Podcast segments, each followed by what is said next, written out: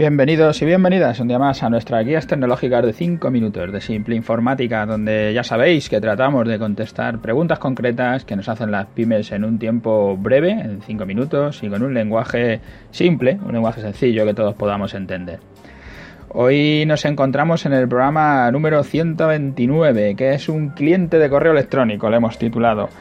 Eh, esta pregunta nos la hace un cliente que ayer hablábamos con él sobre el correo electrónico y estaba utilizando una aplicación web para la gestión del correo electrónico y le parecía lenta y a veces se quedaba sin conexión y no podía mirar nada y podía haber tenido más problemas como utilizar diferentes cuentas de diferentes dominios o algún correo gratuito, alguno de pago y entonces se le hubiera eh, pues complicado más la cosa, estaba utilizando un gestor de correo web, ¿vale?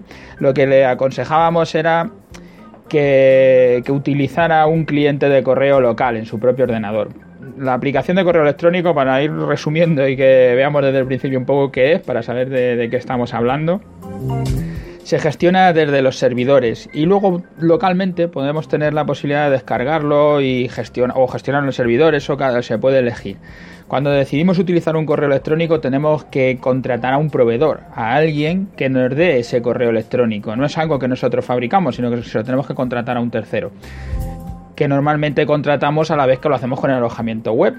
Este servicio lo puedes contratar con proveedores de correo gratuito, entonces no, contratarías el alojamiento web, simplemente una cuenta de Gmail o, de Yahoo, del, del que sea tú te puedes hacer una cuenta de correo gratuito y lo que estás haciendo es contratarle a un servidor de correo, le estás contratando solo una cuenta. Es, son gratuitas, no le pagan nada pero no estás contratando el alojamiento web. Desde aquí ya hemos comentado muchas veces que recomendamos para cualquier empresa o emprendedor o profesional, un empresario, un autónomo, eh, cualquiera que, vaya a hacer algo de negocio, le recomendamos que tenga su propio dominio. Es más, ya hay gente recomendando que saques tu propio nombre como dominio, porque llegará un momento que los dominios se vayan agotando y todos querremos tener, porque la sociedad se va digitalizando y todos querremos tener nuestro, nuestro nombre como parte de nuestro correo, ¿no? Entonces ya hay gente que dice dice, sácate tu nombre como dominio, regálaselo a tu hijo, porque más adelante habrá problemas para poderlos coger.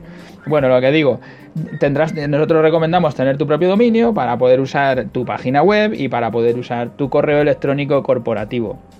El dominio lo tienes que contratar y el alojamiento web también con algún proveedor que tendrá un servidor conectado las 24 horas los 365 días del año donde estará tu web funcionando 24 horas sin parar, porque no es que tu ordenador esté trabajando, es que tu web está en un ordenador que siempre está encendido y hay alguien que se tiene que encargar de que eso ocurra.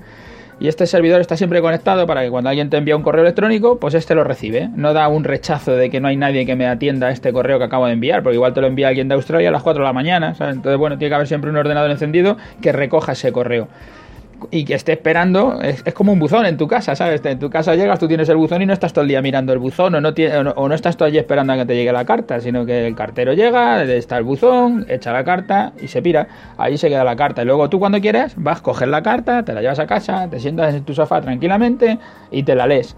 es lo mismo el correo electrónico, funciona exactamente igual para, para, digamos, para poder bajarte las cartas, para poder coger las cartas, lo que hacemos es instalar en nuestro ordenador, en nuestra tablet, en nuestro móvil, pues una aplicación, un programa, que lo que hace es ir, ir al buzón, recoger la carta y bajarla. Y luego tú ya lo leerás cuando tú quieras, porque una vez que te lo has bajado y está en tu correo, ya está localmente, ya lo puedes llevar a donde te dé la gana.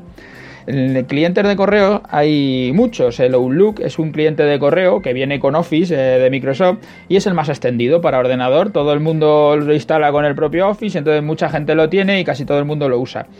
Yo no digo que sea mejor ni que, ni que sea peor, a mí me parece un buen cliente de correo, pero bueno, yo por ejemplo suelo utilizar el Thunderbird porque eh, como utilizo dos plataformas de Apple y de PC, con el Thunderbird me iba mejor, además podría instalar un calendario que me gustaba más, de Gmail, bueno, por distintos motivos. Habrá diferentes cosas por las que decidas utilizar un cliente de correo u otro. El Thunderbird es, propiedad de Mozilla, yo también utilizo su navegador, pero tienes el de Opera y tienes montones de, de clientes de correos. Los móviles les pasa igual, depende si es Android o si es iOS, te podrás utilizar uno u otro. El de Android tiene el de propio de, Gmail, pero también está el Inbox, en, el, en iOS tienes Mail. Bueno, como vemos, pues hay muchísimos clientes de correo. La recomendación sí es que utilicéis un cliente de correo, lo instaléis en vuestro ordenador, vuestra tablet, vuestro móvil, descarguéis los correos, igual que hacemos con los buzón, el buzón estándar de correo, lo tenemos en nuestra en nuestro aparato y ya aunque no tengas conexión a internet, pues por lo menos puedes ver los correos que tenías, aunque no puedas recibir o enviar, o puedes fabricar un correo y ya lo enviarás cuando tengas la señal, cuando tengas ADSL va a poderlo sacar. Pero, pero es mucho más rápido y para mí es mucho genera bastantes más ventajas. Y hasta aquí el programa de hoy. Ya sabéis, si queréis hacernos cualquiera de vuestras consultas, en simpleinformática.es está nuestro formulario de contacto para que allí nos dejéis la pregunta que queráis. Y si estáis eh, suscritos a los podcasts tanto en iTunes como Ivo, pues si dejáis allí vuestras valoraciones, vuestros me gustas, pues nos viene muy bien y estamos encantados de que podáis dejarnos cualquiera de valoración. Gracias por estar ahí, por escucharnos y nos escuchamos el próximo día, que ya será la semana que viene, el martes, porque el lunes lo tenemos de fiesta. Hasta mañana.